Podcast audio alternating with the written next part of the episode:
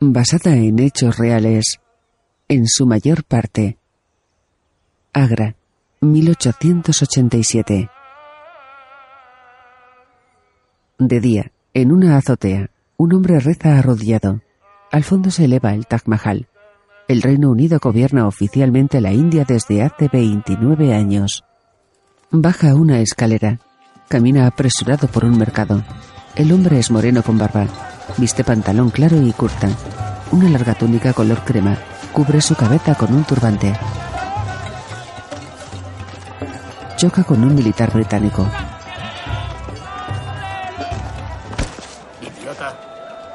El hombre de barba mira tímido al suelo. Continúa caminando. Llega a la verja de un edificio custodiado por militares hindúes. Uno la abre. El hombre de barba cruza el patio de una prisión. Camina por una galería. Pasa junto a una fila de hombres sentados en el suelo.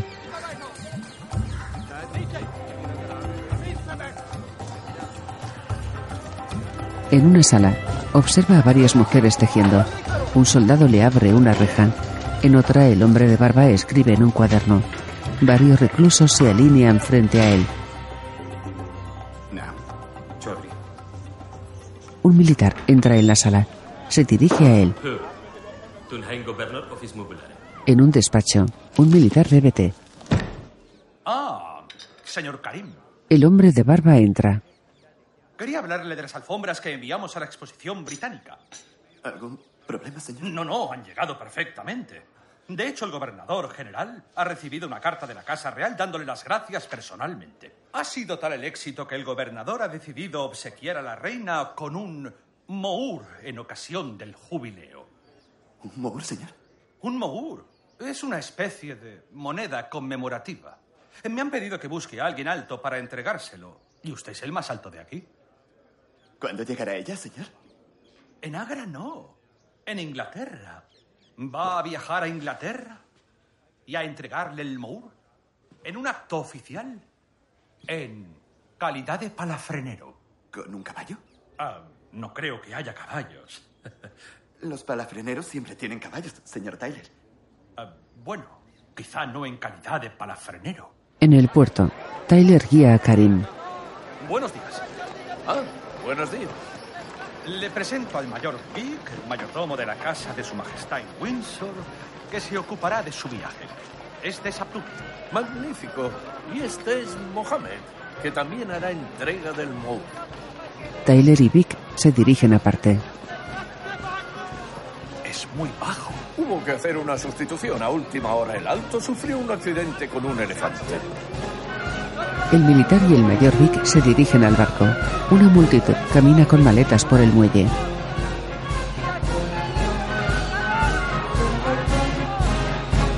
Palacio de Buckingham.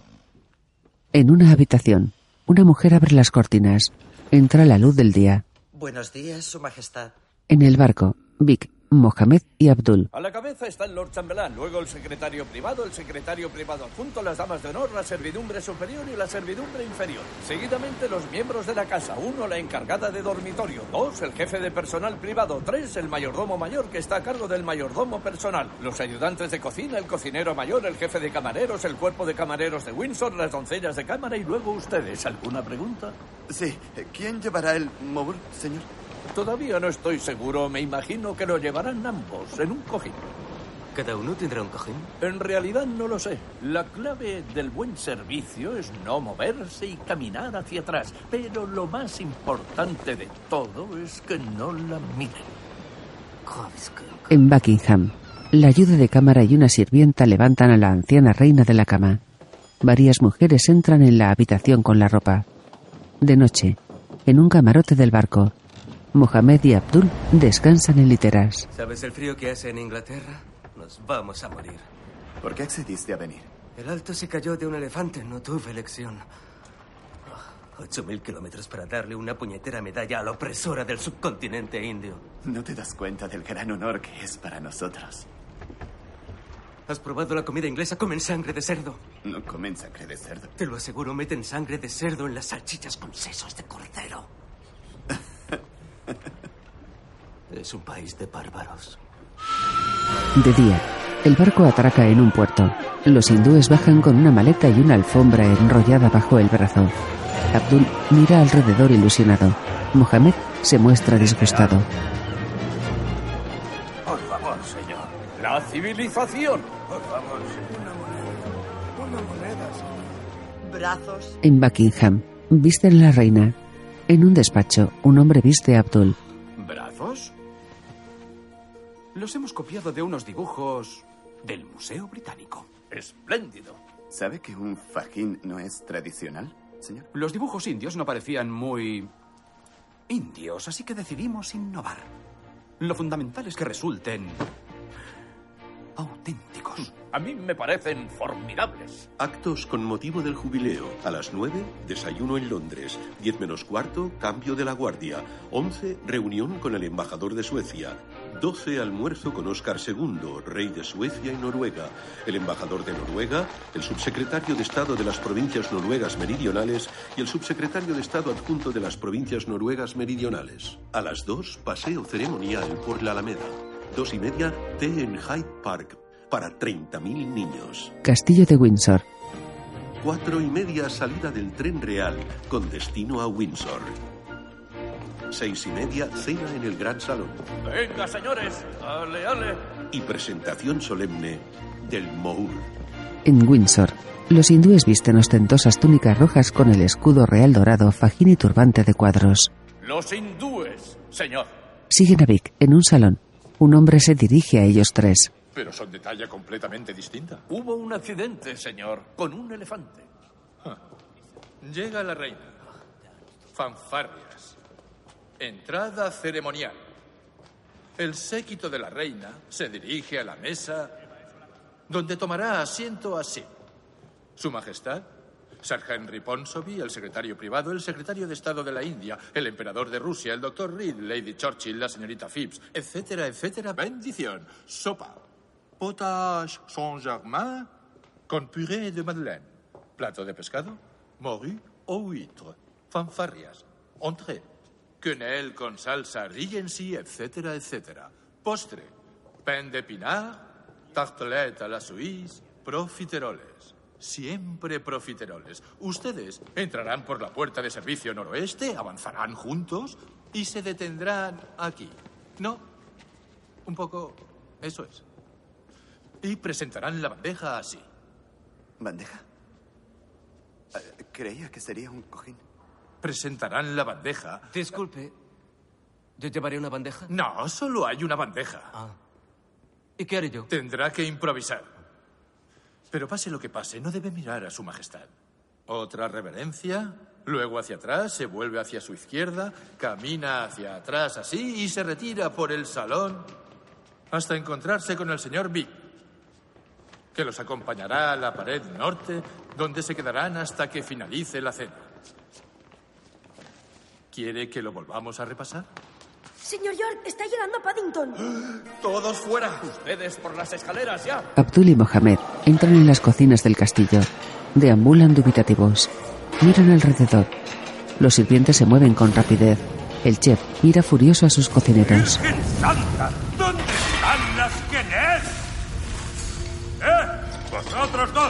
¡No toquéis nada! Está en la estación, señor. Válgame Dios, ya está en la estación. Por amor de Dios, esperen donde les han dicho. Que abran las puertas.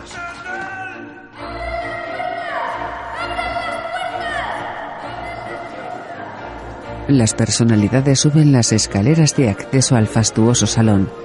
En el centro, una larga mesa con sillas de terciopelo rojo. Los hindúes esperan junto a la puerta de servicio. En el salón, decenas de sirvientes uniformados permanecen alrededor de la mesa. Las invitadas lucen pomposos vestidos.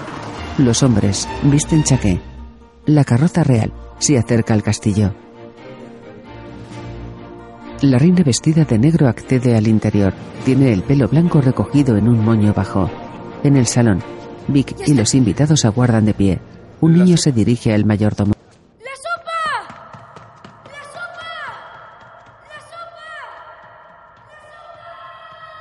El cocinero. ¡La sopa! En el salón, cuatro cornetas anuncian la llegada de la reina Victoria. Un arco da acceso al largo pasillo. Los hindúes esperan frente a frente, con la espalda apoyada en los laterales del arco. Los camareros se acercan en fila por el pasillo.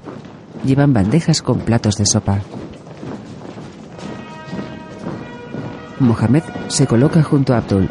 En el salón los invitados permanecen de pie alrededor de la mesa. Los camareros se sitúan tras ellos. Los cornetas se retiran.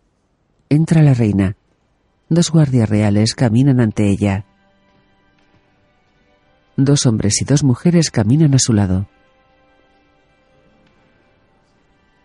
La reina viste una banda azul sobre el vestido y una corona de brillantes tras la que cae un velo negro. Dos sirvientes la ayudan a sentarse en la presidencia de la mesa. Todos los comensales se sientan. Dos sirvientes asisten a la reina. La sopa, Su Majestad. Uno le sirve el plato. Ella toma apática una cucharada sin levantar la mirada. Los camareros dejan los platos ante los comensales.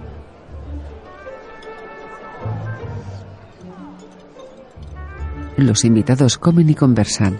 La reina rebaña su plato. Deja la cuchara. Se limpia los labios con la servilleta. Un sirviente retira su plato. Los camareros retiran los de todos los comensales aún sin terminar. ¿No había terminado? Me temo que deberán darse prisa. Los retiran en cuanto ella termina. Uno menos, quedan seis. El mogrillo huitre y luego la quener. Sí, señor. Esto es ridículo. Dos meses en un barco y no tengo bandeja. Los hindúes observan a los camareros pasar con el servicio. La reina come indiferente el segundo plato. Deja el tenedor.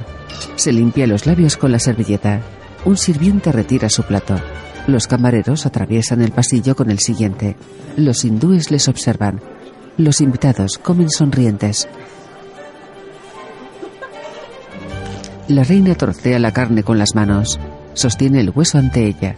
Lo muerde. Mastica con el semblante serio. El mayor Vic se acerca a York.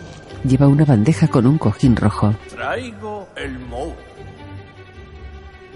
¿Es eso? Sobre el cojín hay una moneda. York enarga las cejas.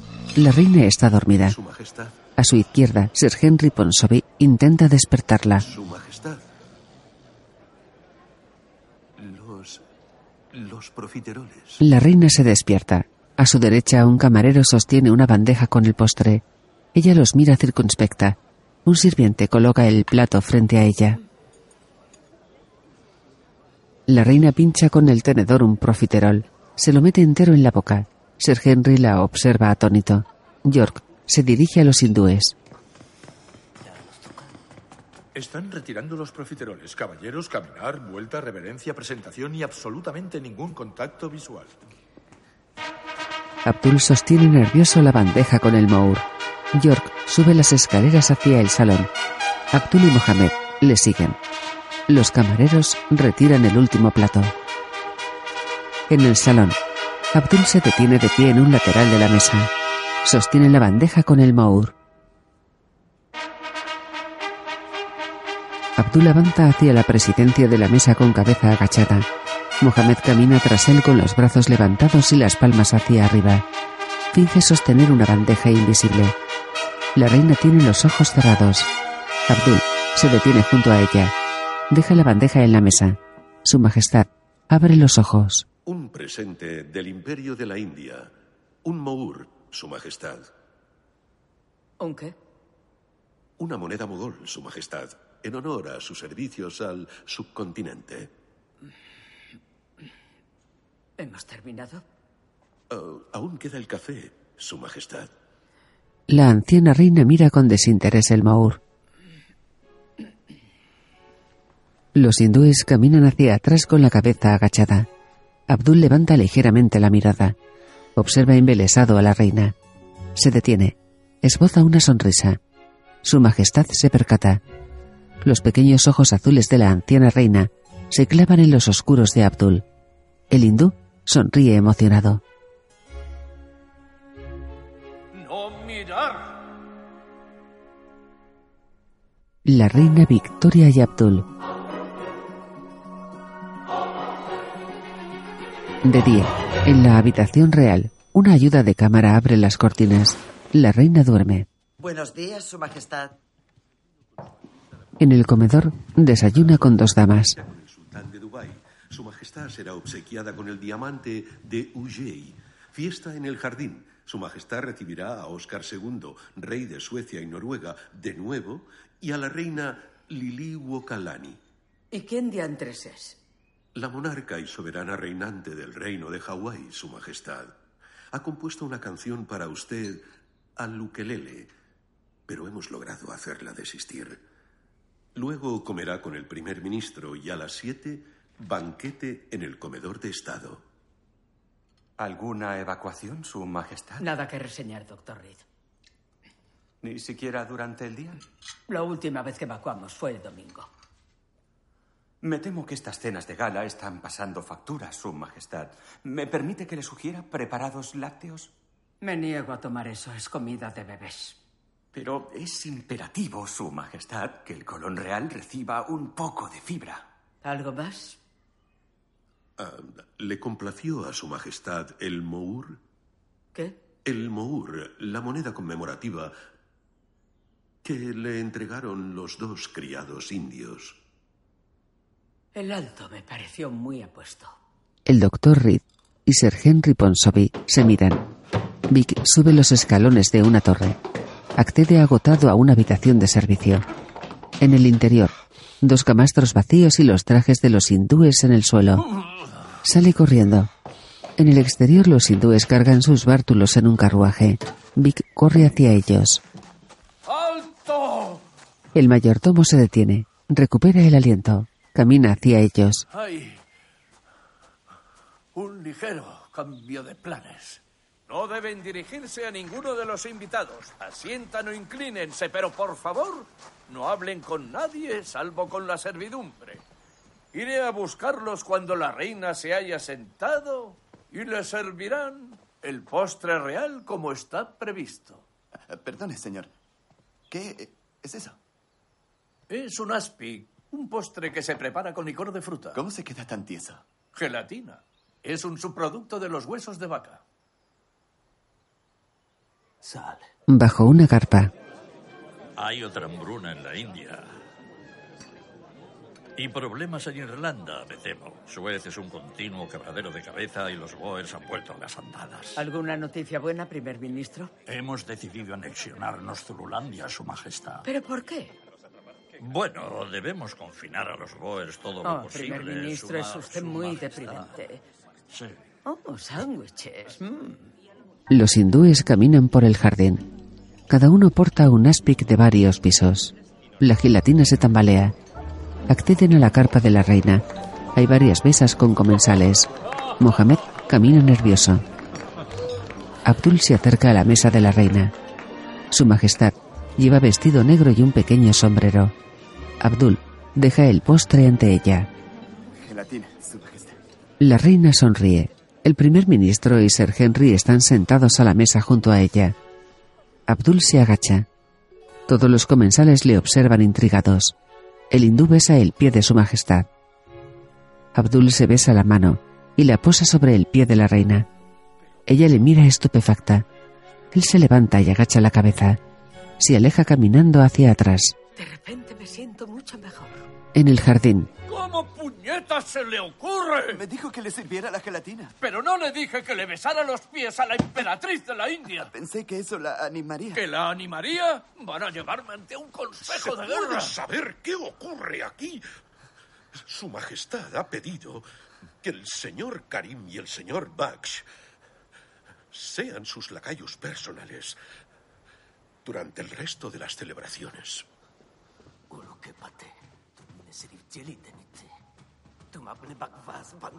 En el castillo. Ah, caballeros, usted espere al lado de la puerta. Su Majestad desea que usted se sitúe junto al escritorio. Pase. Los hindúes visten túnicas azules y fajín blanco. Abdul y Sir Henry entran al despacho de la reina. Mohamed espera fuera. Sir Henry entrega sobres a la reina. Gracias, Su Majestad. Sir Henry se marcha. La reina se sienta tras su mesa. No se preocupe. No me lo voy a comer. La reina escribe. Doctor Reed, hemos tenido una evacuación muy satisfactoria a las ocho de esta mañana. Tras la puerta, Vicky Henry. ¿Qué cuernos está pasando ahí dentro? La reina posa su mano sobre el sello real. Abdul la acerca también. Ella la retira. Él estampa el sello sobre el papel. Gracias, señor. Abdul. Abdul Karim. La reina sonríe. Continúa escribiendo. Abdul permanece de pie junto a la mesa. Yo siempre estoy escribiendo. En la India escribo todo el día, todos los días. ¿En la India no trabaja como criado? Oh, no. En la India escribo en un libro muy grueso. ¿Está escribiendo un libro? Sí. E- Escribo los nombres, quiénes son, qué han hecho. Esa es mi vida. Todos los días escribo, de la mañana a la noche. ¿Una obra de ficción? No, es toda la verdad. No lo entiendo. Si es escritor, ¿por qué vino aquí a entregarme el mo... el mo... el, El mo- Mour. Tengo el humilde privilegio de servir a su majestad.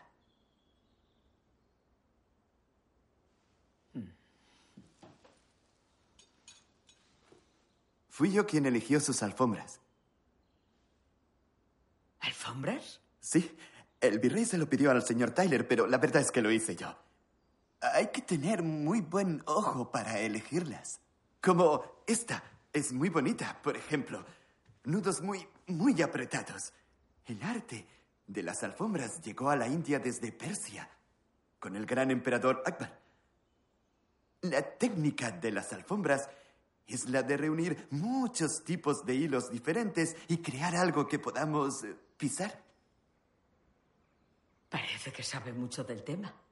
Mi familia tejía alfombras. Pero ahora escribo en el libro. La vida es como una alfombra. Pasamos los hilos dentro y fuera para hacer un diseño. Es una preciosa metáfora. Abdul señala la alfombra. Mire, es el ave de la libertad, atrapada para siempre en el dibujo. Entonces, ¿en la India es usted poeta? No, en la India llevo el libro de los presos. Todos somos presos, señor Karim. Al parecer es poeta. Abdul abre la puerta. Las damas Henry y Vic disimulan. La reina sale del despacho. Todos hacen una reverencia. Abdul sale pensativo tras su majestad. La reina y su séquito se alejan. Mohamed mira a su compañero. De noche, Nunca vamos a poder salir de aquí. Esta gente explota una cuarta parte de la humanidad. ¿De verdad crees que les importamos un comino, ah? A este paso vamos a morir de frío. Déjate de monerías estúpidas y vámonos de aquí, ¿vale? Te lo prometo. Buenas noches. en una habitación, Mohamed está tumbado de lado tapado con una manta. Cubre su cabeza con un pañuelo. En la cama contigua Abdul está sentado relajado. Exhala repetidamente vapor por la boca. ¿Quieres parar de una vez? De día, en el jardín, la reina firma documentos bajo una carpa. Abdul está a su lado. Sir Henry les observa con unos prismáticos. Una dama se acerca. Se da cuenta. Son ya tres días seguidos. Bien, señor Abdul. ¿Puedo saber de qué parte de la India es usted? Soy de Agra. ¿El, el Taj Mahal? ¿Ha estado en el Taj Mahal? No. Oh, es el edificio más maravilloso del mundo, Su Majestad. La corona de los palacios. Lo construyó Shah Jahan para recordar a su difunta esposa que falleció en el parto de su decimocuarto hijo. ¡Cielos! Estaba tan destrozado por el dolor que mandó llamar a los mejores arquitectos de Persia, de Afganistán, para construir el Taj Mahal. Debe de ser un edificio bellísimo. Me gustaría mucho verlo. Oh, es precioso, Su Majestad. Es todo de mármol blanco. Tanta belleza por una reina muerta. Qué romántico. Shah Jahan construyó también el Fuerte Rojo, eh, los jardines de Shalimar, el trono del pavo real. ¿El trono del pavo real? Era el trono más hermoso del mundo. Y dentro de él estaba el Kohinoor. Yo tengo el cojinur, lo llevo en un broche. ¿Lo tiene? Sí, no tenía mucho brillo. Y Albert lo mandó tallar de nuevo. ¿Qué pasó con el trono del pavo real? Lo destrozaron. Qué horror. Eh, Siempre destrozan cosas. Los soldados británicos se llevaron las joyas del Taj Mahal. ¿Los soldados británicos? Sí, después del motín. Pero eso es terrible. ¿De qué pueden estar hablando? Se trata de un criado indio. ¿Qué demonios puede ver en él? Bueno, es bastante atractivo. La reina y Abdul pasean por el jardín.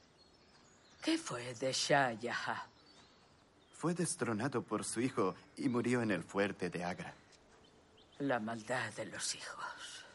Lo enterraron en el Taj Mahal con su esposa Mumtaz. Tallaron una inscripción. Aquí yace Shah Jahan, que dejó este mundo por el salón de banquetes de la eternidad. El salón de banquetes de la eternidad. Me agrada mucho esa idea. Parece muy bien informado. Ah, son historias famosas de Uttar Pradesh. Debería ir usted allí. Jamás podré ir, me lo han prohibido. ¿Prohibido? Temen que sufra un atentado. Entonces, ¿nunca ha visto una calle india? ¿Ni un puesto de especias? No. Oh, oh, las especias. Comino, cilantro, garam masala. Garam masala. ¿Qué es garam masala? Es lo que se echa a la salsa. ¿Nunca ha probado la comida india? Dal, rogan gosh, biryani con chandi de mango. ¿Chutney de mango? Chandi hecho de mango. ¿Qué es mango? El mango es la reina de las frutas. ¿Y a qué sabe? Pues a naranja y melocotón. En el castillo, Sir Henry, desearía un mango. ¿Un mango? Sí, quiero probar el sabor de un mango. Eso es imposible, Su Majestad. Solo se cultivan en la India. Soy la emperatriz de la India. Que me envíen uno. Inca de Balmoral. En un día ventoso, los hindúes, la reina y su séquito suben una montaña. Los sirvientes cargan sillas. Su majestad camina con ayuda de un bastón. Ella se detiene. Señala con el bastón. En lo alto de la montaña, la reina y su séquito toman el té sentados a una mesa. Los hindúes y otros criados les sirven. Gracias. Espere, otro. Gracias. ¿Qué tal sus nuevos trajes escoceses? Son muy ásperos, Su Majestad. Todo en Escocia es áspero. Sir Henry, ¿cuándo llega Bertie? Mañana, Su Majestad. Está viniendo desde Monte Carlo. Sir Henry tirita. El doctor Reed está sentado a su lado. Ella encantada. Como va forrada. La reina come una galleta. Varias gotas de agua caen sobre su elegante taza de té. Llueve torrencialmente. La reina, su séquito y los sirvientes descienden la montaña con el mobiliario. Dios, odio Escocia. En un salón del castillo de Balmoral, un músico toca la gaita y un bailarín baila con atuendo escocés. La reina está sentada en un trono. Un hombre se acerca a los hindúes. Ah, ustedes deben de ser los hindúes. Mucho gusto. Ustedes deben de ser los hindúes.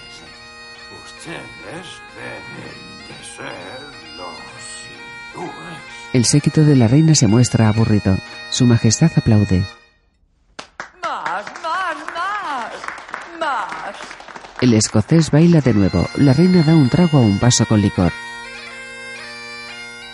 A ver si se va de una puñetera vez a la cama.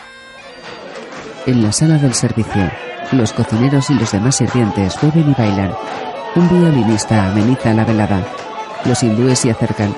Les observan desde la puerta. Los sirvientes se percatan de su presencia. Un sirviente cierra la puerta ante ellos. De día, en un despacho. Buenos días, Su Majestad. Las cajas, Su Majestad. Gracias. Y el cuaderno en blanco que pidió Su Majestad. La reina está sentada tras su escritorio. Sir Henry se sienta frente a ella. Puede retirarse. Soy muy capaz de arreglármela sola con las cajas. Abdul me ayuda mucho con su secante. Son documentos del Parlamento, Su Majestad. Soy consciente de ello. Pero Abdul es un criado. No puede ayudarla con las cajas. Y yo soy la reina de Inglaterra. Recibiré cualquier ayuda que precise con las cajas. Abdul observa de pie la escena. Sir Henry se levanta molesto. Hace una reverencia. Se dirige a la puerta.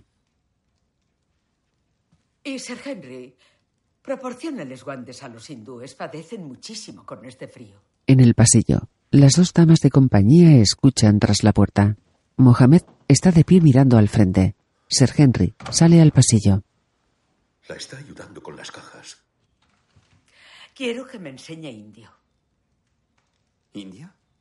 Hindú o lo que quiera que hablen. ¿Estás segura? Claro que lo estoy. Eh, ¿Para qué quiere aprender hindi, Su Majestad? Soy la emperatriz de la India. Mire, he encargado un cuaderno. Quiero que me dé clases particulares. No puedo enseñarle hindi, Su Majestad. ¿Por qué no? Es la emperatriz de la India. Debe aprender urdu, la lengua de los mogoles. Se hablan mil lenguas en la India, pero el urdu es la más noble. ¿Puedo? En hindi se escribe así. Pero en urdu se escribe así. Me, Rani, Hum.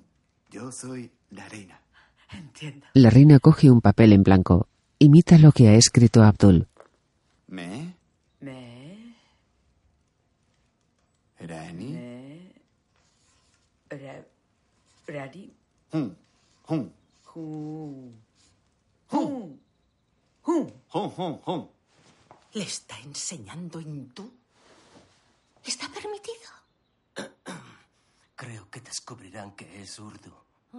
La versión musulmana. Por el amor de Dios. Rani, Hum. ¿Ese es? Es la reina. La reina es muy sabia. La reina le pasa una pluma. Él escribe. Rani, Rani, Kafi, Akalman. calma. ¿Ve? Ahora escríbala. Ella abre el cuaderno en blanco. Intenta copiar las palabras de Abdul. Rani, Rani, Al otro lado de la puerta, el doctor Reed intenta escuchar con un fonendoscopio. Sir Henry, Mohamed y las dos damas le observan. está escribiendo en su cuaderno. Y hablando indostánico. No, es urdu en realidad. La, la versión musulmana. En el despacho, Akal Mandi, Perani, Ko, Naas, Hai. Apni. Ni. Ni. Ni. Como esto. Ni. Ni. Oh, Apení, apení. Oh, apení. Akal mandi perani con ashai. Sí, sí. شكريا عبدول tum Betrin Mushi Ho. Gracias, Abdul. Eres un excelente maestro. Al otro lado de la puerta siguen escuchando. Abdul abre. Bertie, Madre, ¿Me estabas espiando? ¿estás aprendiendo urdu? Pues sí, efectivamente. ¿Crees que es en absoluto apropiado? Soy la emperatriz de la India que hay más apropiado. ¿Delante del servicio? Tienes toda la razón. Aquí no tengo intimidad. Sir Henry, deseo ir con Abdul a Glassachil. Glassachil. Solos. La reina se aleja. Bertie la observa atónito. Pero si acabo de llegar. La luz del sol ilumina un lago rodeado de montañas frondosas. En la orilla hay una mansión señorial. Una barca navega impulsada por un remero. En el otro extremo, la reina y Abdul están sentados.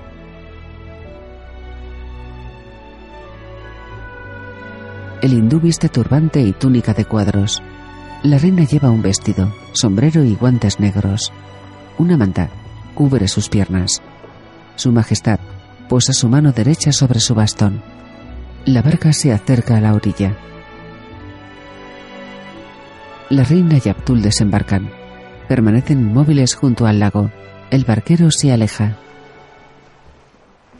Ah, poder estar sola y llevar una existencia sencilla y rudimentaria. No entienden nada esos necios y estúpidos aristócratas, adulando, maniobrando por una posición. Los he sufrido toda mi vida. No me permitieron traer aquí a mi querido criado John Brown. Sin embargo, fui más feliz aquí que en ningún otro lugar.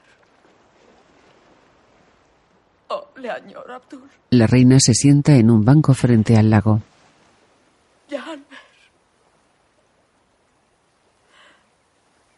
Hace ya 30 años y pienso en él todos los días.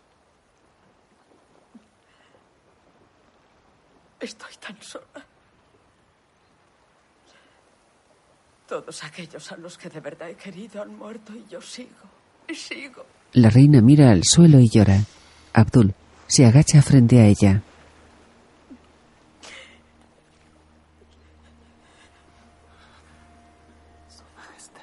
Le seca una lágrima de la mejilla.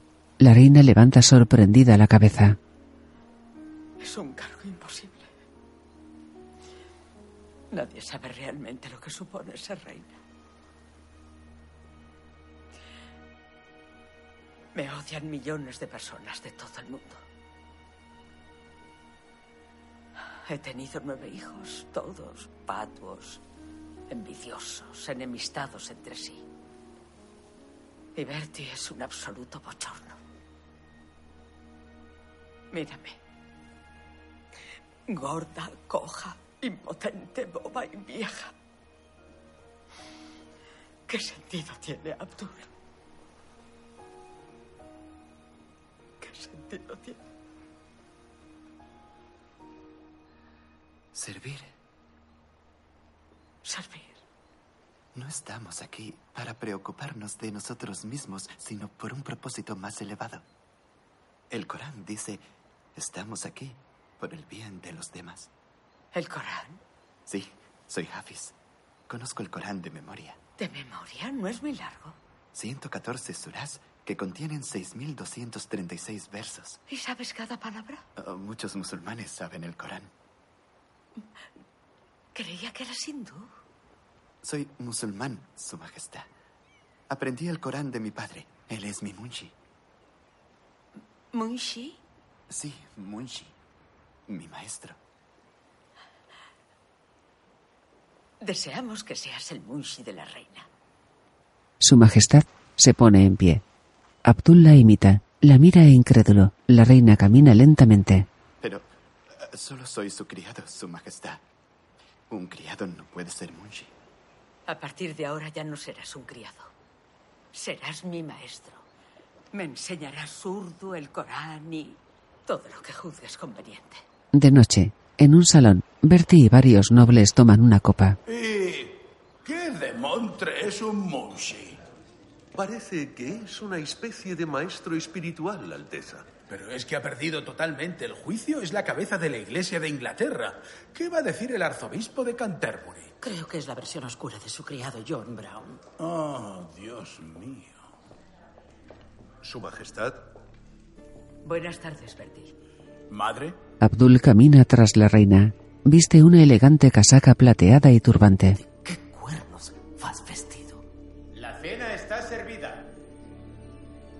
Lady Churchill estaba escandalizada. Sentarla al lado de un criado.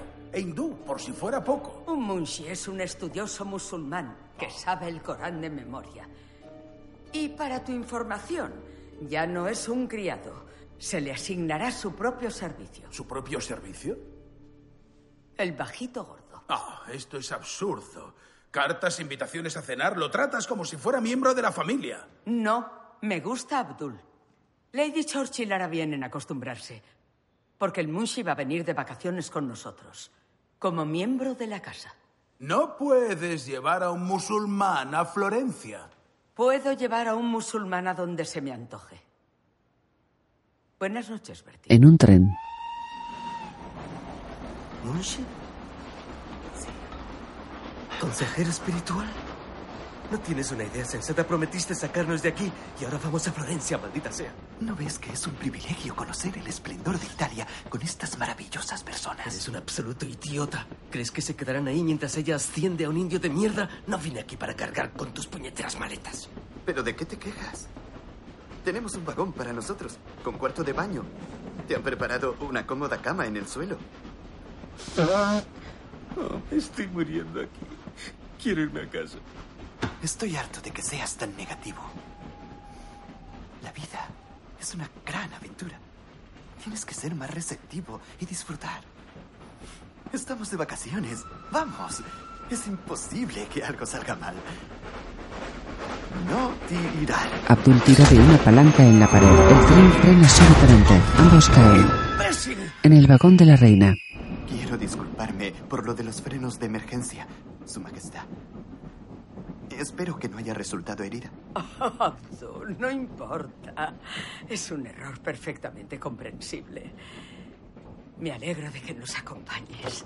Será un placer enseñarte. Florencia y ha venido a explicar lo que ha pasado. Francamente, no sé por qué tenemos que compartir cuarto de baño. Yo dormí con mi madre hasta que fui coronada. Tengo 57 años. El Munshi tiene un cuarto de baño para él solo. Sí, un estupendo Sí, sí. cuarto de baño. Buenas noches, mamá. Buenas noches, señor Bertie. Bertie, haz el favor de cerrar la puerta. Bertie obedece molesto. La reina está sentada en camisón al borde de la cama. Abdul. Quiero hacerte un regalo. Para celebrar nuestra primera visita a Florencia y que te hayas convertido en mi munshi. Él se sienta frente a ella. La reina le entrega un medallón. Es un medallón. Con un retrato mío. Es dorado con perlas y esmeraldas incrustadas. Abdul lo acaricia. ¿Cómo podré agradecérselo, Su Majestad? Protégeme. Siempre. Oh, Abdul. Vas a adorar Florencia. Qué vistas tan maravillosas. De día, luce el sol en Florencia. La reina y Abdul pasean por los jardines de un palacio. No es soberbio. A Albert le entusiasmaba venir aquí.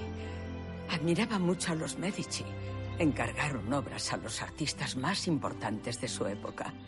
Y dejaron un legado impresionante. En la India también contratamos a grandes artistas. Cada emperador traía a los más afamados artesanos que creaban obras magníficas para su sala derbar. ¿Sala Derbar? Sí, cada emperador tenía una sala derbar, con los objetos más bellos conocidos por el hombre. Yo soy la emperatriz de la India. Debería tener una sala Derbar. Qué maravillosa idea. Pero, ¿dónde la pondría? Mm, En la isla de White, obviamente. Su Majestad, ha llegado el señor Puccini. De cessare, de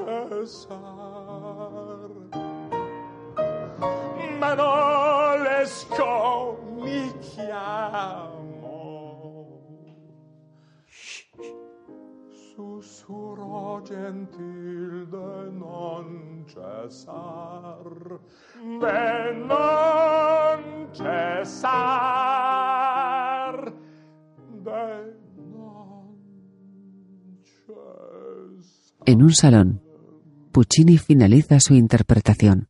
La reina Azul y sus invitados aplauden. ¿De qué dice que es, señor Puccini? De mi nueva ópera, Su Majestad Manon Lescaut. Trata sobre dos amantes distanciados por la diferencia de clases. Pero se fugan juntos. Oh, ¡Qué maravilloso! Pero ella es encarcelada a causa de su amor. Pero se escapan. ¡Bravo! Pero finalmente ella muere y él se queda totalmente destrozado. No estoy segura de que me guste después de todo. Preferimos la ópera cómica. ¿Conoce algo de Gilbert y Sullivan? Tal vez Su Majestad quiera cantarnos una canción. Oh, Por no, favor, no, por no, favor, ni por hablar. favor. Por supuesto, por supuesto, Su Majestad. No, Su no, de verdad. Bueno, eh, quizás solo una. Eh, ¿De Pinafore? ¿Bertie? ¿Es preciso? Bernie toca el piano. Abdul le sonríe embelesado.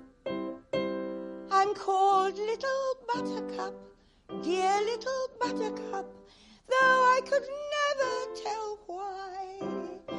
But still I'm called Buttercup, poor Little Buttercup, sweet Little Buttercup. I, I've snuff and tobacco, an excellent Jackie of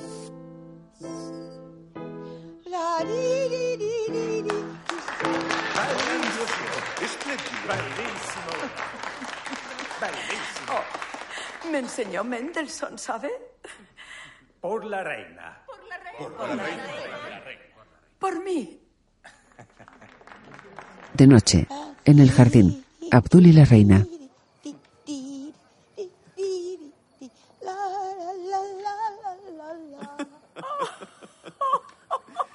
Ay, no deberíamos haber tomado tanto champán. Abdul levanta los brazos invitando a la reina a bailar. Ella le coge las manos. Bailan un vals.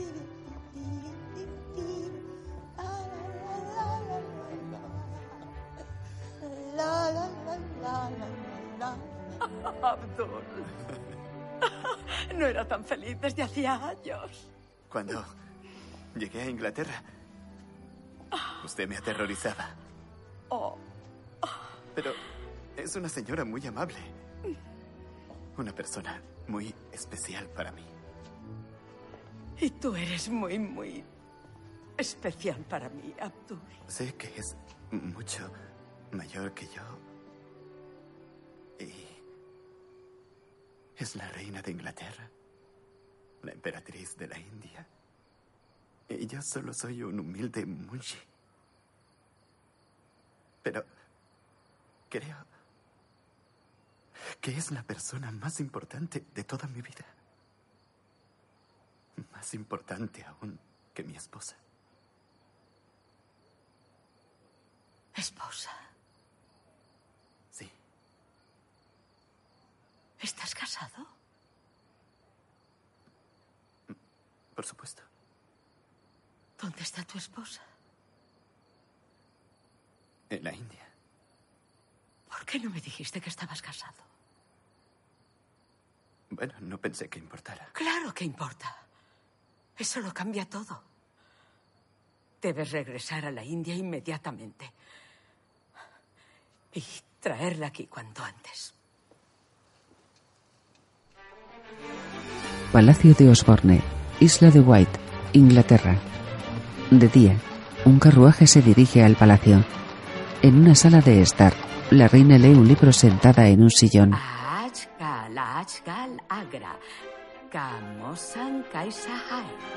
El carruaje se acerca a una de las fachadas del palacio. Mohamed sale del edificio. Observa molesto la llegada del carruaje. Mohamed vuelve al interior. Una sirvienta abre la puerta de la sala de estar. Ya está aquí. La reina deja el libro. Coge el bastón. Se levanta rápidamente. Se mira en un espejo.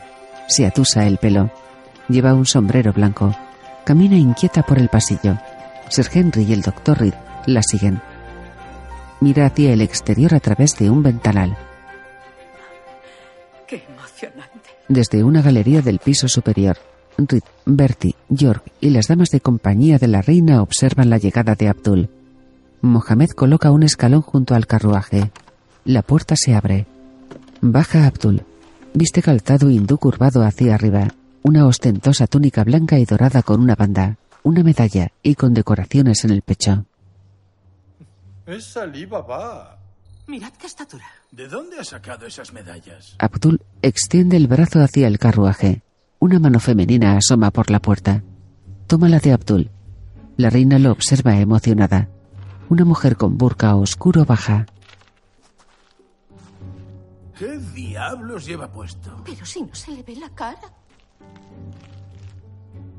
Tiene un porte espléndido. Pero si no podemos verla, Su Majestad. Yo la encuentro muy distinguida. ¿Quién es ese? Recoge el equipaje, chico. Ha traído a un mozo. Tras el niño, otra mujer con burka baja del carruaje. Dios santo, otra. ¿Cuántas tiene ahí dentro? El sinvergüenza es bígamo. Confío en que les guste su casita. La reina llama a la puerta de una elegante casa de campo. Abdul abre. Su Majestad. Espero no importunar. Se nos ha ocurrido pasar a tomar el té. Un grupo de aristócratas y el séquito de la reina la acompañan. En una pequeña sala de estar. Ella es mi nieta Sofía, reina de Grecia. Ella la gran duquesa Sofía de Sajonia Weimar Eisenach. Y mi hija, la princesa Elena Augusta Victoria, de Schleswig-Holstein, Sonderburg, Augustenburgo. Esta es mi esposa, la señora Karim, y ella es mi madre política. Su Majestad, Sofía, reina de Grecia, Gran Duquesa Sofía de Sajonia Weimar Eisenach, Princesa Elena Augusta Victoria de Schleswig-Holstein, Sonderburg, Augustenburgo. Deseo aprovechar esta oportunidad en mi nombre, en el de mi esposa y en el de la madre de mi esposa, para darle las gracias a Su Majestad por alojarnos. Agradecemos muchísimo su infinita amabilidad y su decoración de interiores. El don de la hospitalidad y la amistad hacia los desconocidos es muy importante en nuestra cultura. Nos sentimos honrados de poder corresponderles. Lo que es nuestro es suyo. Literalmente. Alhamdulillah. Mi querido Munshi, estamos felices de teneros aquí, hijos míos. Os hemos echado en falta. Estoy deseando que veáis la sala de Herbar. ¿Hijos míos? En el exterior, Ponsonbe, tiene usted que hacer algo al respecto. Mi querido Munshi, me alegro mucho de que hayas vuelto. He estado muy aburrida sin ti. Y me alegro de conocer a la señora Karim. Pero hay algo por lo que he sentido gran curiosidad toda la tarde. ¿Cómo es ella bajo ese velo? Tiene que verla. ¿Está permitido? Usted es mujer. Y la emperatriz de la India. ¿Pero a dónde puñetas va ahora? Abdul y la reina vuelven a la sala de estar. Ella se sienta en un sillón. Él hace entrar a su esposa y su suegra. Hace una reverencia a su majestad. La reina les mira expectante. La madre de la señora Karim descubre los ojos de su hija. Le retira cuidadosamente el resto del burka. La señora Karim es de complexión ancha. Lleva un vestido rojo y dorado. Luce collares en el cuello y un gran aro dorado en un lateral de la nariz. Ella mira sonriente a la reina. Eres bellísima. En un pasillo del palacio, ¿Se puede saber qué es una sala Derbar? Es un homenaje a todo lo que es indio, primer ministro, inspirado por los emperadores mongoles. Pero no lo entiendo. En primer lugar, ¿quién le dio permiso para construir nada? A mí no me culpe. Estaba en Monte Carlo. Ella tiene sus propias normas, primer ministro. Por amor de Dios, dentro de poco llevará burka. Primer ministro, llega tarde. Lo lamento muchísimo, Su Majestad. Bien, comencemos. Esta, como ve, es la Galería India. La sala de Herbar ha sido diseñada por el señor Bairam Singh. El autor hace una reverencia. Esto está plagado de indios. Hemos encargado una serie de retratos de indios ilustres. Esta es la princesa Gorama. Y aquí, por supuesto, está el Munshi. Es un honor, señor primer ministro. Excelente parecido, ¿no cree? Le pedí que me quitara unos cuantos kilos. Ella es mi esposa, señor primer ministro. Y mi madre política. Al menos espero que no sea al revés. Estos son mis criados, Mohammed y Ahmed. Y esta es la sala de Herbar. ¿Qué diablos está pasando aquí, Ponson? En un blanco salón los techos y las paredes están tallados con cenefas de inspiración india. Hay alfombras y un trono rodeado de plantas. Las tallas son de Uttar Pradesh. La alfombra fue tejida en la prisión de Agra. Todo perfecto, creo, para el tableau vivant. Pero la pièce de resistance es el trono del pavo real. Copia exacta del de Agra. Se sienta en él. Y como es natural el Kohinoor, ahora sí que me siento la emperatriz de la India. Creía que se estaba muriendo. Desde luego es una incorporación notable a la casa, Su Majestad. Tenemos que agradecerle la idea, Abdul. Y para celebrar la terminación de la sala Derbar, una pequeña sorpresa, Su Majestad. Un sirviente abre un cofre ante la reina. Un mango, Su Majestad. Un momento, Su Majestad. Abdul se acerca. Posa el dedo sobre el mango. Frunce el ceño. Eh, Está pasado. Sir Henry, ¿este mango está pasado? Sir Henry mira avergonzado. El sirviente se va. Lo, lo siento muchísimo, Su Majestad. Reed entrega un frasco a Henry. Tómese una cada vez que vea al Munshi. Estoy deseando que vea el tableau vivant, primer ministro. En una sala, varias damas se visten. Definitivamente, esto es pasarse de la raya. No puedo salir al escenario así. Estoy muy enfermo. Tienes que salir. El primer ministro va a estar presente. Va a ser un total y absoluto desastre. No sé por qué dices eso. Es lo que están esperando. ¿Quiénes? ¿Quiénes lo esperan? Ponsonby, Reed, toda esa maldita panda. ¿No te das cuenta? Ella se lo ha estado restregando, pero ahora va a ser público. No lo van a consentir. Se pondrán en pie. Y te van a machacar los huevos. No he hecho nada. Lacayo imbécil, no puedes ganar siguiendo sus normas. En la sala verbar esperan sentados el inicio de la representación. Señora Munshi, La reina pide a la señora Karim y su madre que se acerquen. Bertie. ¡Qué vergüenza! No me había sentido tan humillada en toda mi vida. La verdad es que yo me estoy divirtiendo. Actores al escenario, por favor. Una escena de la antigua Persia. El telón se abre. Soy el sultán de Persia. El rey de reyes. El primer ministro observa incrédulo la escena. Sir Henry se toma una pastilla. En el escenario, Lady Churchill y Miss Phipps besan el suelo. La reina contempla emocionada la obra. Toma la mano de la señora Karim. Su Majestad, hemos venido a obsequiarle con todas las riquezas de Oriente. Lady Churchill enarca las cejas y mira a Bertie. El hijo de la reina observa a su madre. Ella sonríe entusiasmada. Ahora están bajo mi poder. Abdul levanta solemnemente un cetro.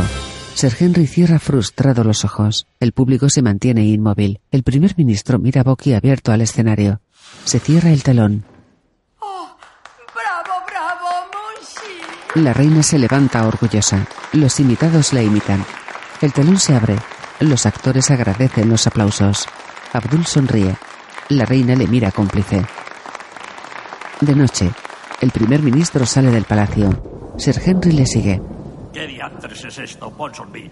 Esta manía. Estoy intentando mantener unido el imperio y parece que ellos gobiernan aquí. Quiero que este puñetero asunto se corte de raíz o será despedido. ¿Me ha entendido? El primer ministro se marcha. En un salón los invitados toman una copa. La reina está sentada en un sillón. Entra Sir Henry. Oh, Sir Henry, díganos qué ha opinado el primer ministro sobre el tableau vivant. Pues... Si he de serle franco, Su Majestad parecía un tanto preocupado. ¿Pero por qué? Le ha tenido que gustar el Munshi. Creo que el Munchi ha sido el problema, Su Majestad. ¿De veras? Yo creo que ha estado bien. Me refiero a su papel. Creo que le ha alarmado que tenga un papel tan prominente en la casa. Pues claro que Abdul tiene un papel prominente en la casa. Es mi Munshi. Pero es indio, Su Majestad. Lo sé muy bien. Dada la actual tensión en el subcontinente, Su Majestad, al primer ministro le inquieta que estemos enviando un mensaje equivocado. Yo habría dicho que era un mensaje extraordinario. Pero es musulmán, Su Majestad. Precisamente. Tenemos una enorme deuda con ellos, ¿no? Por su papel en el motín, por ejemplo. ¿El motín, Su Majestad? Por la ayuda que nos prestaron contra los hindúes. Ah, pero el motín fue una revuelta encabezada por musulmanes, Su Majestad. ¿Está seguro? Desde luego. Los soldados musulmanes se rebelaron al correr el rumor de que sus rifles se engrasaban con sebo de cerdo. ¿De veras? El gran mufti en persona emitió una fetua contra usted, Su Majestad. Los soldados musulmanes mataron a más de dos mil británicos ¿Con quién has estado hablando, madre? Abdul entra al salón. Se detiene sonriente frente a la reina.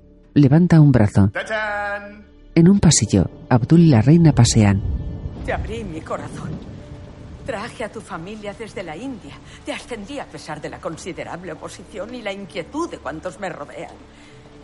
Incluso no me tomé a mal que no me dijeras que estabas casado, cosa que, como sabes, fue una sorpresa. No entiendo cómo has permitido que me humille en presencia de todos. Lo siento mucho, Su Majestad. Dijiste que los hindúes estuvieron detrás del motín. No dije que fueran solo los hindúes. Afirmaste categóricamente que los musulmanes eran mis amigos. Lo somos. Abdullah y una fetua contra mí. Fueron los musulmanes quienes lo empezaron. Es absolutamente inaceptable. Abdul, me parece que has estado excepcional como sultán de Persia, pero me temo que tendrás que irte a casa. En un extremo del pasillo, Bertie, Henry y Reed escuchan la conversación. El doctor une sus manos satisfecho. La reina mira apesadumbrada a Abdul. Has herido mis sentimientos profundamente. ¿No ves en qué situación me has colocado?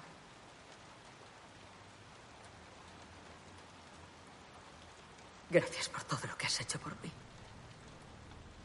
Te echaré mucho de menos. Se aleja por el pasillo. Abdul permanece inmóvil con el semblante triste. La reina camina cabizbaja. Su hijo Reed, Henry y Lady Churchill permanecen expectantes. Su Majestad se dirige a otro pasillo. Todos la siguen. Abdul permanece abatido. Mira hacia un extremo. Mohamed le observa.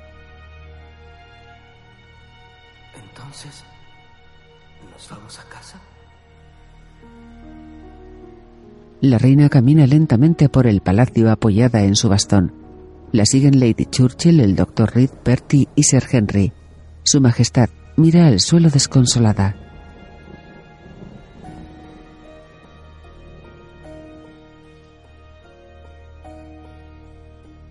Lady Churchill y los demás se detienen. Buenas noches, madre. Lady Churchill hace una reverencia con un gesto triunfante. La reina sube con dificultad la escalera. Una ayuda de cámara la acompaña. Ridperty y Sir Henry respiran aliviados. Se alejan sonrientes por el pasillo.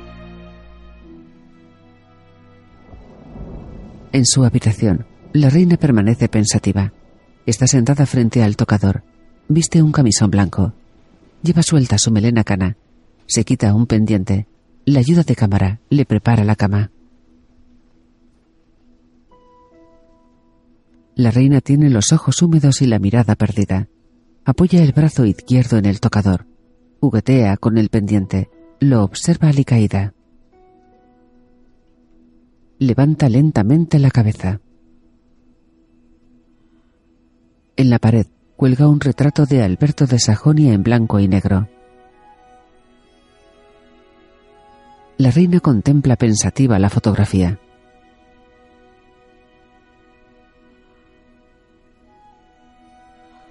Su Majestad suspira, piensa algo. A su ayuda de cámara. Señora Tack.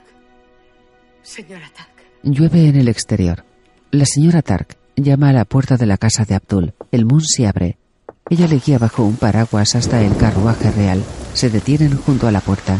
La reina le habla desde el interior. Abdul. Has sido un verdadero necio. Y estoy realmente furiosa contigo. Es del todo inmoral que mi Munshi me haya mentido de esa forma. Pero también sería una verdadera grosería por mi parte no reconocer la enorme bondad y devoción que has mostrado hacia mí. Supongo que de alguna forma creías que me protegías. Sin embargo, como monarca, sé que nada puede protegerme de verdad. Por lo tanto, en vista de todo esto, he decidido, aunque estoy muy disgustada, que te quedes entre nosotros. Su graciosa majestad. Gracias, su majestad. Pero, Abdul, hay algo que debemos resolver. Verás, me preocupa mucho la señora Karim. ¿La señora Karim? A estas alturas esperaba oír unos ligeros pasitos musulmanes por los pasillos de Osborne House. Me intranquiliza que algo no funcione ahí abajo. De día, en la habitación de la reina. Quiero que examine a la señora Karim. ¿Que examine a la señora Karim? Solo para ver que todo está en orden. Pero, Su Majestad, creía que el Munchi y su familia se marchaban. ¿Qué le ha hecho pensar eso? El Munshi y su familia son miembros de la casa de su majestad. En la escalera de palacio. Por lo que a mí respecta, esto es la guerra.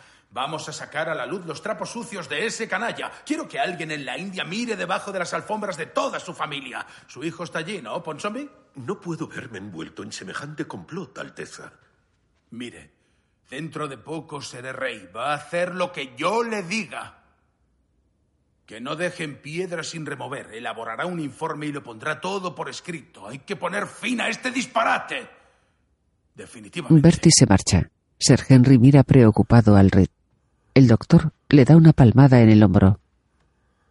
Será mejor que vaya a examinar a la señora Munshi. En casa de Abdul, el Munsi abre la puerta. Doctor Reed. Pase, por En la sala de estar, Tendrá que descubrirse el rostro. ¿Eso es imposible? Tengo que verle la lengua. Ella deja ver su boca, saca la lengua. El doctor la observa, se tapa rápidamente. ¿Y bien? Está sana. En el palacio, Bertie y Sir Henry entran al cuarto de Mohamed. Él tiene aspecto enfermizo. Señor Mohamed, hemos venido porque no somos insensibles a su problema. En primer lugar, llegó aquí casi por accidente y ahora se ve atrapado debido a una extravagante serie de circunstancias, ninguna de ellas obra suya. Tampoco hemos dejado de observar que Las inclemencias del clima de Inglaterra han causado un rápido deterioro de su estado de salud. Y lo que es más, vemos que sufre de continuo la indignidad de ser el criado de alguien que en muchos sentidos es inferior a usted, de modo que se nos ha ocurrido que quizá podamos ofrecerle alguna ayuda. ¿Ayuda? Viajar a casa, tal vez una modesta pensión, a cambio, por supuesto, de un poco de información.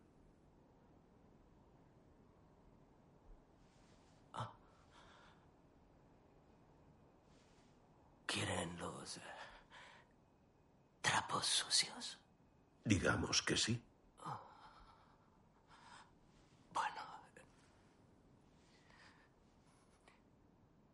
¿Y qué quieren que les diga? Cualquier cosa, en realidad. En fin, necesitamos detalles. Saber qué dice. Saber qué hace. Mohamed asiente. Abdul hace lo que todo el mundo. Él busca prosperar. Ganarse su favor.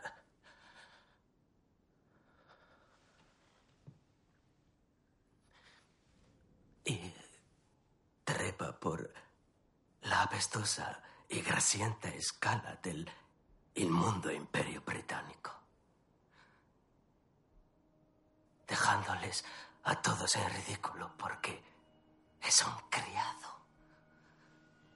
Un criado indio musulmán y ahora les tiemblan las piernas porque les está ganando en su propio terreno. A nadie le tiemblan las piernas. Somos la nación más poderosa de la Tierra en el momento más alto de nuestra influencia. En ese caso, solo pueden caer.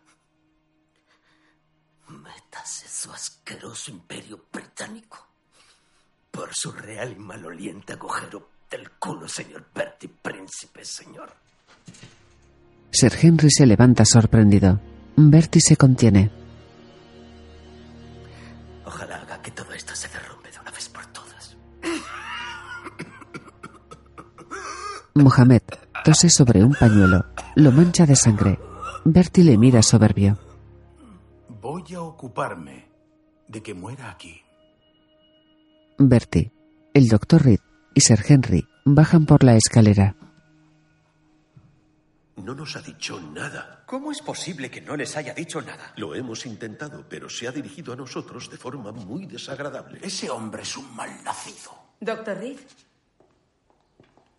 No soy boba. Sé que se traen algún tejemaneje entre manos. Están tramando algo y no lo voy a consentir. Doctor Reed, le pedí que llegara al fondo de los problemas de fertilidad de la señora Karim y parece que no ha hecho nada.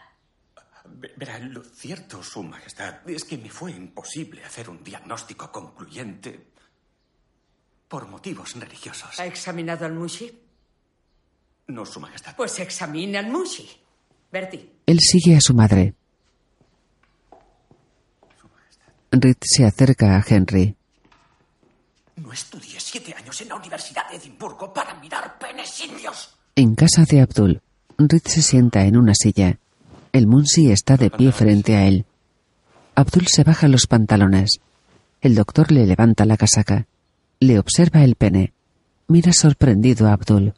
El doctor Reed corre por una extensa pradera de hierba. Se dirige al palacio. Lleva su maletín en la mano. En un pasillo, llega a una puerta, llama y entra al despacho de Sir Henry. Eureka, está invadido de purgaciones. Vaya, vaya. Madir. Madre, queremos hablar contigo. A solas. Estoy en medio de mi clase de urdu. Madre, es una noticia muy importante, de carácter muy personal. No tengo nada que ocultar, Abdul. Por favor, Su Majestad. Abdul sale del despacho de la reina. Ella permanece sentada tras su mesa. Bertie se sienta frente a ella. Vic y Sir Henry permanecen de pie. La reina les mira expectante. Ellos cruzan sus miradas. Su Majestad, Ah, me temo que nuestra noticia concierne al Munchi. Ah, tenemos pruebas concluyentes de que Abdul Karim es un vulgar impostor. Su Majestad. El Munshi mm, procede de una familia noble y de una larga estirpe de maestros. No siendo decirle que era un mero empleado de una prisión. Mi propio hijo ha enviado un mensaje desde la India y ha hablado con su superior inmediato. Su familia es totalmente inculta. Su padre es un modesto boticario. El Munshi ni siquiera fue al colegio, madre. Es un absoluto farsante y aquí está revisando las cajas. Lamentablemente es cierto, Su Majestad. Abdul y su padre son de clase baja. Hemos preparado un informe. Sabandijas despreciables. Racistas. Espías. Informes. Criticando a pobres e indefensos indios. Claro que no tiene títulos. Allí las cosas se hacen de forma muy diferente. Pero no te das cuenta, mamá. Está utilizando su posición en beneficio propio. ¿Acaso eso lo hace diferente de todos vosotros?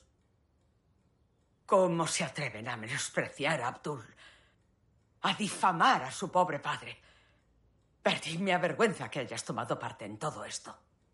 Abdul es un leal, sabio y compasivo ser humano que se ha hecho a sí mismo por sus propios méritos. Que venga, Abdul. La reina se levanta. He dicho que venga. El doctor abre la puerta del despacho. Bien, repitan después de mí. Seré cortés con el Munshi. Abdul entra al despacho. Permanece de pie. Henry se muestra confuso. Mira perplejo a Bertie. Se- seré, seré cortés con el Munchi. Usted. La reina mira al doctor. Seré cortés con el Munchi. Bertie, todos juntos. Seré cortés con el Munshi. Seré cortés con el Munchi. Se ha puesto de manifiesto que para merecer algún respeto en esta casa es necesario un reconocimiento formal. En vista de ello, Abdul, te concederé el título de caballero en la próxima lista de honores. ¡Basta! ¡Esto es absurdo! No podemos protegerla por más tiempo. Este hombre está infectado de gonorrea. ¿Gonorrea? Sí, Su Majestad.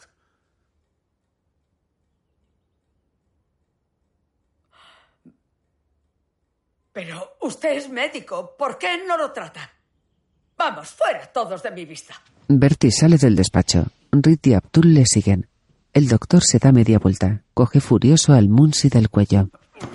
Óigame, indio sifilítico de mierda. ¿Por qué no lo deja en paz de una vez? Sea cortés. Henry les separa. Reed se marcha. Abdul recupera el aliento. En el despacho de Sir Henry se reúnen el servicio y la corte de la reina. Caballero, Tiene que haber alguna ley que lo prohíba. es un plebeyo indio, santo Dios. No puede hacer lo que le plazca. Exacto. Somos responsables del funcionamiento del palacio y nos está ignorando y explotando. Debemos plantarnos ante este abuso gratuito. Pero es la reina.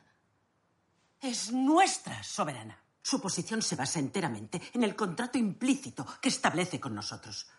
Si no retira esta descabellada ofensa, todos nosotros deberíamos irnos. hay que hacer algo. Alguno de nosotros tendrá que decírselo. Debemos escoger un representante. Debería ser usted, como jefe de la casa de su majestad. Oh, no, y yo, yo no puedo serlo. Estaría desprestigiando mi cargo. Señora Tark, usted la conoce muy bien, ¿no? Yo solo me ocupo de vestirla. ¿Por qué no usted, señorita Phipps? De noche, en un pasillo, Lady Churchill, Reed y Henry rodean a la señorita Phipps. Vamos, adelante. La señorita Phipps mira asustada. Lady Churchill la empuja. Phipps camina nerviosa. Los demás la observan a su espalda. Phipps se detiene. Mira hacia atrás. Churchill la observa severa. Y no acepte un no por respuesta. Phipps continúa temblorosa su camino. Entra en una sala alargada con un escritorio. La reina escribe sentada tras la mesa. Phipps hace una reverencia. Su Majestad. Hable, mujer. ¿No ve que estoy ocupada? Hay algo que debo decirle que... ¿Qué significa esto? Deje de temblar. He venido a pedirle que reconsidere el encumbramiento del señor Karim. ¿Qué ha dicho? Le pido que no nombre caballero al señor Karim, Su Majestad. ¿Puedo saber por qué no?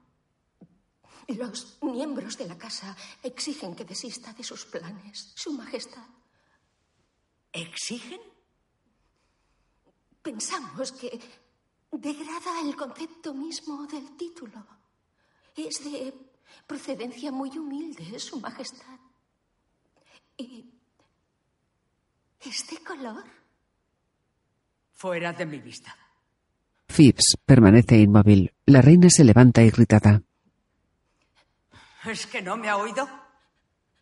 Majestad, debo informarle de que si se niega todo el servicio, dimitirá. ¡Traición! ¡Traición! La reina golpea los objetos de su escritorio.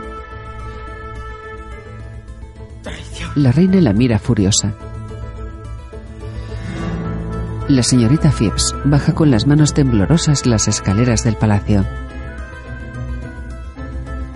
De día, Bertie, Sir Henry y el doctor Reed se dirigen al despacho de la reina.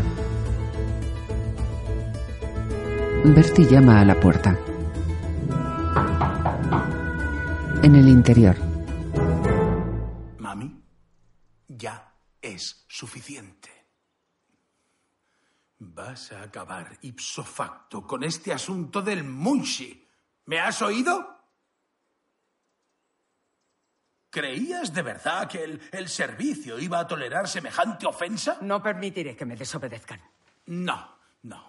Te he soportado durante más de 50 años.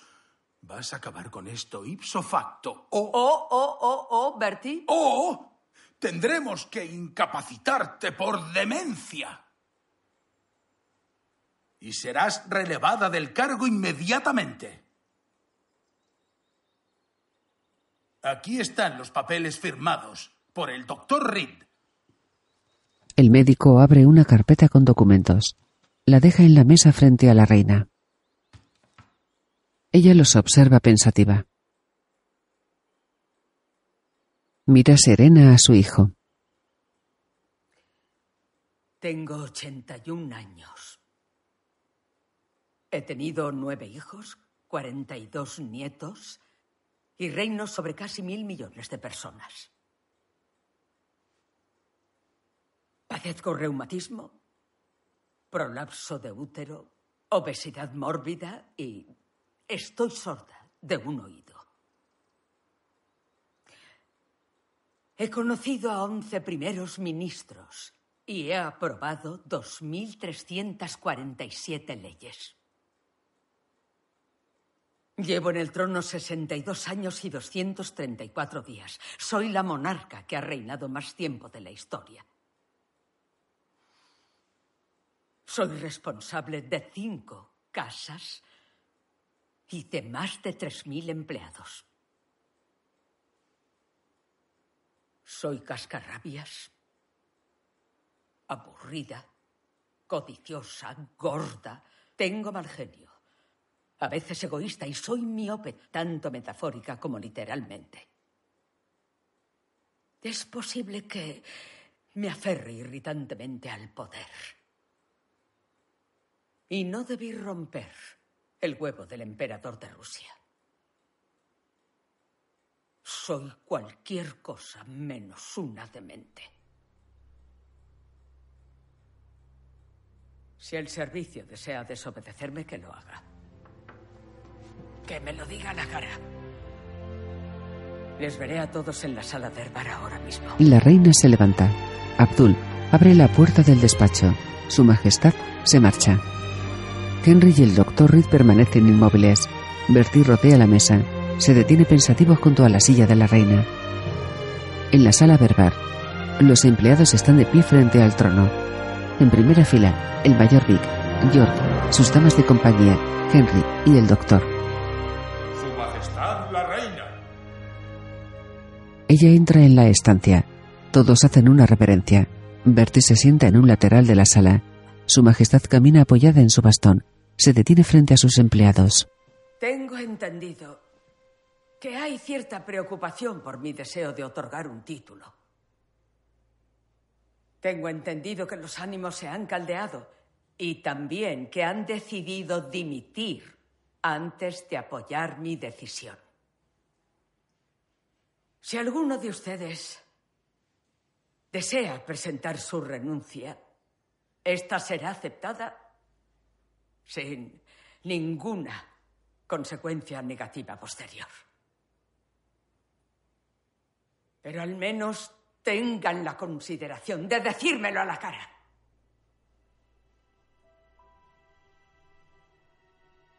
Todo aquel que desee irse que dé un paso al frente. Todos miran temerosos al suelo. La reina se mantiene firme. Abdul está de pie junto a Bertie. Este mira sorprendido a los empleados. La reina se mantiene inalterable.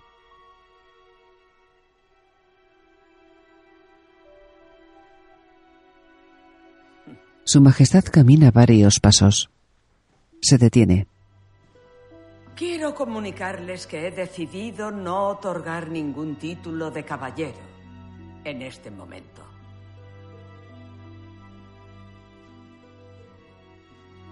En lugar de ello, les alegrará saber que he decidido nombrar a mi Munshi comandante de la Real Orden Victoriana. Como muestra de mi agradecimiento personal por sus servicios al imperio. Eso es todo. La reina se dirige a la puerta. Pasa frente a Bertie. Él permanece sentado con el semblante serio. La reina sale al pasillo. Camina con dificultad. Abdul sale tras ella. Su Majestad se tambalea. Se desploma. Abdul la sujeta. Majestad, su majestad. Su majestad. ¿Se encuentra bien? Reed la toma el pulso.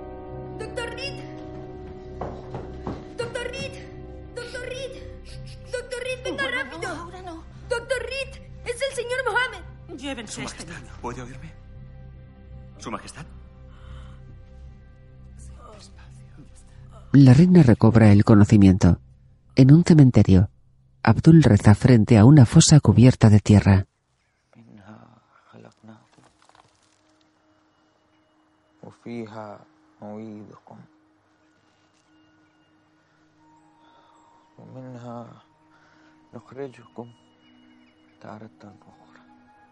Abdul se levanta.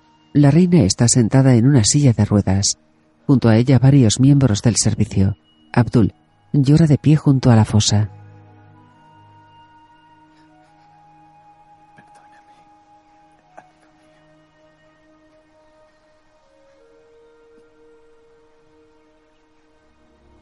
Lo siento mucho, Abdul. La reina le toma la mano. Él trata de recomponerse. Ella se muestra compungida. En un carruaje, la reina y Abdul se dirigen al palacio. Ella mira al frente pensativa. Es hora de que regreses a tu hogar.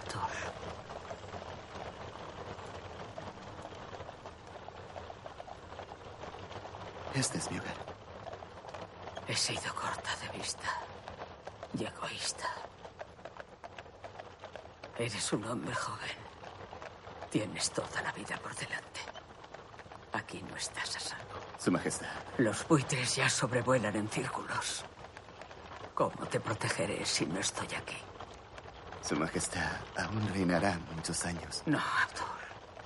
Estoy enferma. Todas esas ridículas ceremonias me van a matar. Has sido muy buen amigo, pero ahora debes dejarme. Soy su siervo.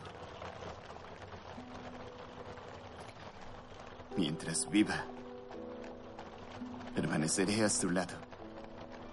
Todos los días. Nada. Nada me lo impedirá. Abdul, soy tu reina. Su Majestad, soy su Munchi. Y jamás la abandonaré. Eres un insensato. Pero te adoro. La reina posa su mano sobre la de Abdul. Varios copos de nieve empiezan a caer entre las ramas de los árboles. El Munsi esboza una sonrisa. Coge la mano de la reina. La reina sonríe. Nieva intensamente. Fundido a negro. En una habitación real, la señora Tark coloca la corona imperial a la reina. Su Majestad tiene la mirada perdida, cierra agotada los ojos. La reina está sentada en su trono con la corona y el manto de terciopelo carmesí. Con la mano derecha sujeta el cetro real, con la izquierda el orbe dorado. Tiene el semblante triste. En el palacio una dama empuja la silla de ruedas en la que permanece sentada su majestad. Avanza por un pasillo. Viste de negro. Su rostro está notablemente deteriorado. Tiene la mirada perdida y la tez más pálida. De noche, en la habitación real, la reina está tumbada boca arriba en su cama. Reed acerca una mascarilla a su boca y su nariz. Ella respira con dificultad. Hay un gotero junto a la cama. A los pies de la cama, Bertie, el doctor Reed, Henry, la señorita Phipps y Lady Churchill. Al fondo de la habitación, dos criadas. Henry y el doctor salen de la habitación. En el pasillo, Abdul espera junto a la puerta. Reed y Henry se alejan. Abdul agacha triste la cabeza. De día, Bertie, el doctor y el Kaiser permanecen de pie junto a la cama de la reina. Ella se mueve. Bertie se acerca. Soy yo, mami. Y tu nieto Wilhelm. ¿Dónde está mi Monshi? El Kaiser. Necesito a mi Monshi. Calla, calla. Todo va a ir bien. Quiero, quiero a mi Monshi. Quiero a mi... El doctor Reed sale de la habitación. Abdul le mira. Reed le indica que entre en el cuarto. El Munsi obedece. No se atreva a alterarla. En la habitación, varias personas del séquito de la reina permanecen de pie junto a la cama. Al lado continúan su hijo y Henry. Abdul se acerca al lecho de su majestad. Ella tiene los ojos cerrados y la palma de su mano izquierda apoyada sobre la cama.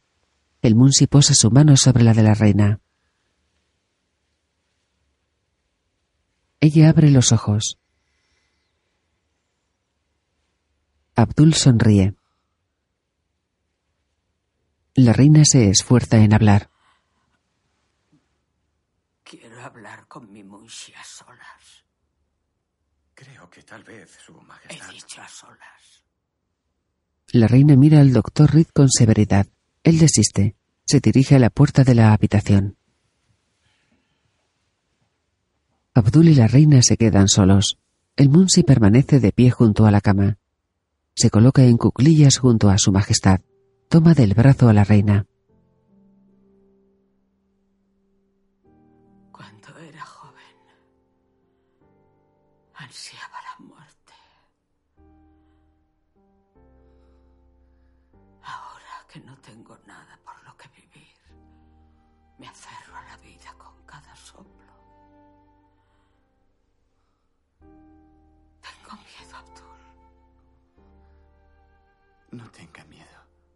Abdul sonríe tiernamente. Toma la mano de la reina entre las suyas. Escucha, gota pequeña. Entrégate sin ningún pesar. Y a cambio alcanzarás el océano. Entrégate. Y en el gran mar estarás a salvo. Rumi, Eres un maestro, todo el mundo conoce a Rumi. Alá es el maestro.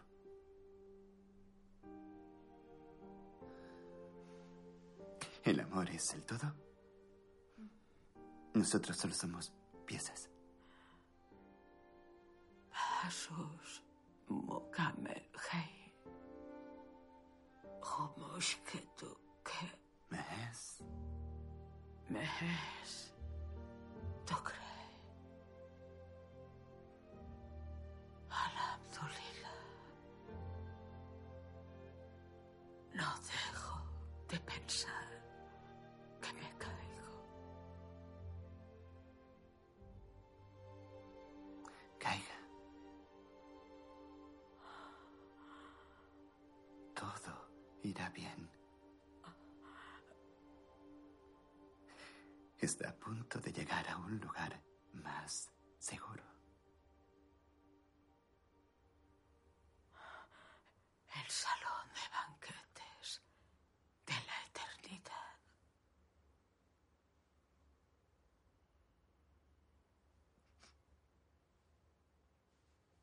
Sí.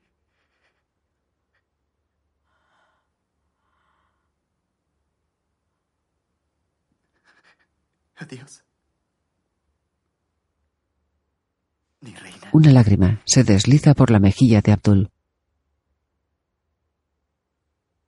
Adiós. Cuídate. Mi querido hijo.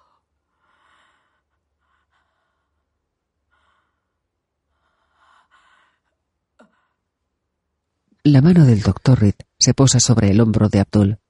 Él se gira. Abdul mira de nuevo a la reina. El séquito de la reina espera en el pasillo. Abdul sale de la habitación. El Munsi se detiene junto a la puerta.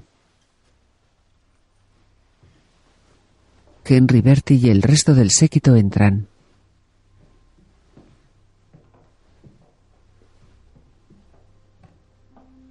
Abdul tiene el semblante triste. Permanece inmóvil. La puerta de la habitación se cierra.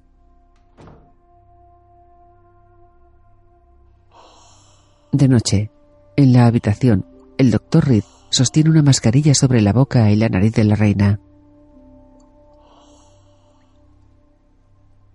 Bertie está sentado junto a la cama. Tiene los ojos vidriosos. La reina deja de respirar. Bertie mira al doctor preocupado. Rompe a llorar. Posa su mano sobre la de su madre. Se levanta. Se inclina sobre la cama. Cierra suavemente los ojos de la reina. El doctor está de rodillas junto a la cama. Los demás contemplan de pie la escena. En el pasillo, Abdul espera junto a la puerta con la espalda apoyada en la pared. Bertie sale afligido de la habitación. Se detiene ante Abdul. El Munsi llora. Ambos se miran a los ojos. Bertie los tiene llorosos. Pasa frente a Abdul y se aleja por un pasillo. Henry y el doctor salen de la habitación. Se marchan. Abdul intenta mantener la calma. Sus labios tiemblan. El Munsi rompe a llorar.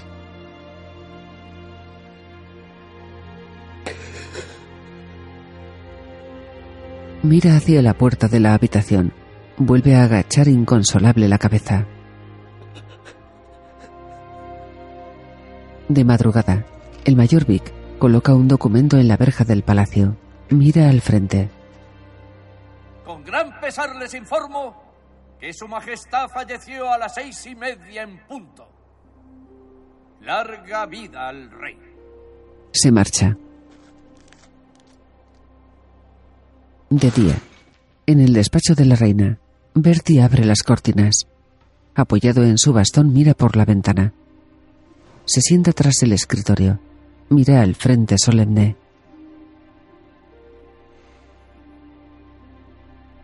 Se fija en el cuaderno abierto sobre la mesa. Frunce el ceño. Hay un texto manuscrito en urdu. Lo cierra. En el pasillo, Abdul permanece de pie junto a la puerta de la habitación real. La señora Tark sale del cuarto. Indica a Abdul que pase en silencio. La reina está en la cama vestida de blanco, con un crucifijo en el cabecero. A su alrededor hay flores y plantas. Junto a la cama, una fotografía de su marido sobre un caballete. Abdul la observa a los pies del lecho. La señora Tark se mantiene a un lado.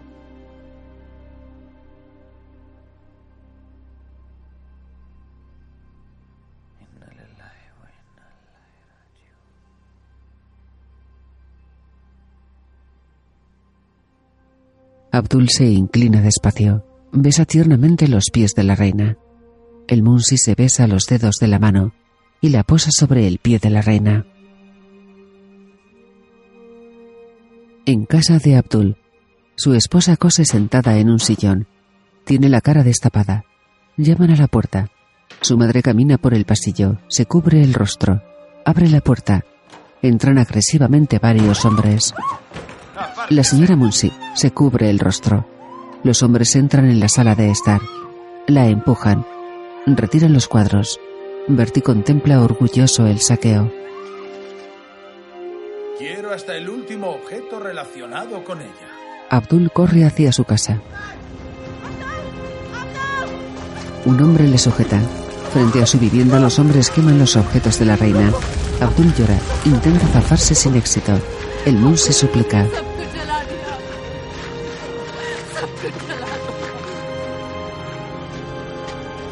Se marche de aquí. Inmediatamente. Bertie se detiene soberbio junto a la hoguera. Abdul cae afligido de rodillas. Intenta rescatar objetos de la hoguera. Los hombres se los arrebatan. Bertie se aleja. Abdul llora desconsolado. Su esposa se arrodilla a su lado y le abraza.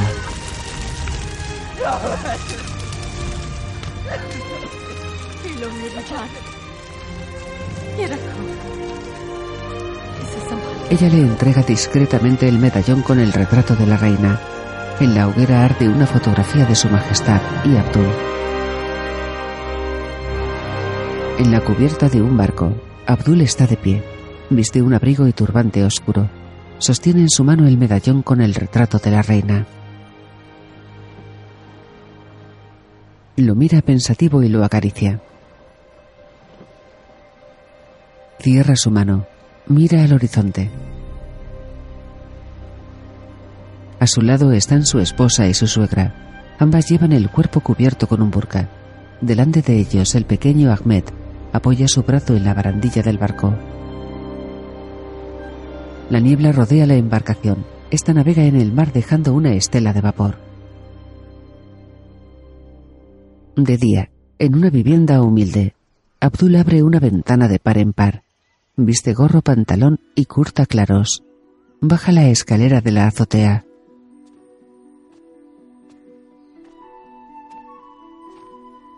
En un mercado camina entre la multitud. Su barba tiene algunas canas. Lleva un pañuelo colgado al hombro y un bolso cruzado sobre la casaca.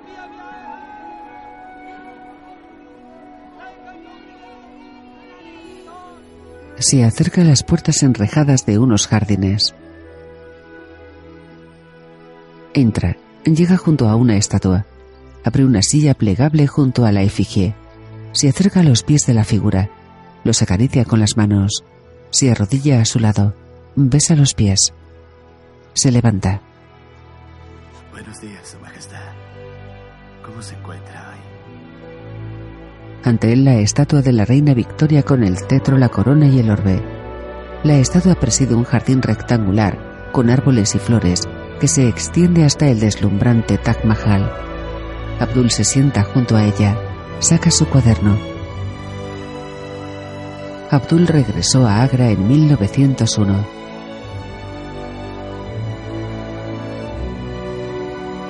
Murió ocho años después, en 1909.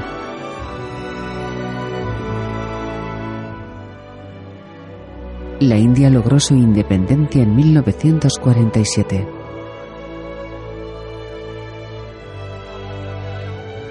Hundido a negro. Sus diarios personales fueron descubiertos en 2010. Finalmente su historia se reveló al mundo.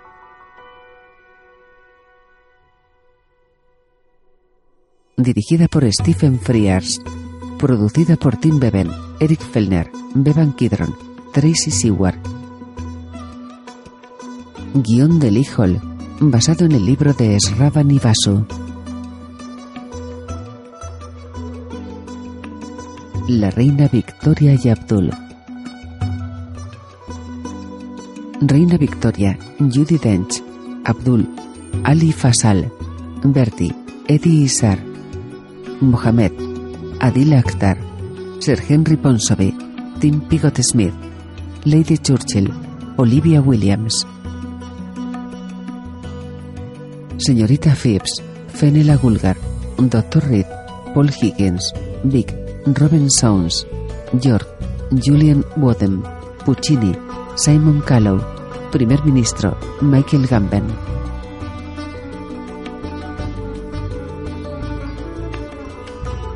Dirección de fotografía, Danny Cohen. Música de Thomas Newman.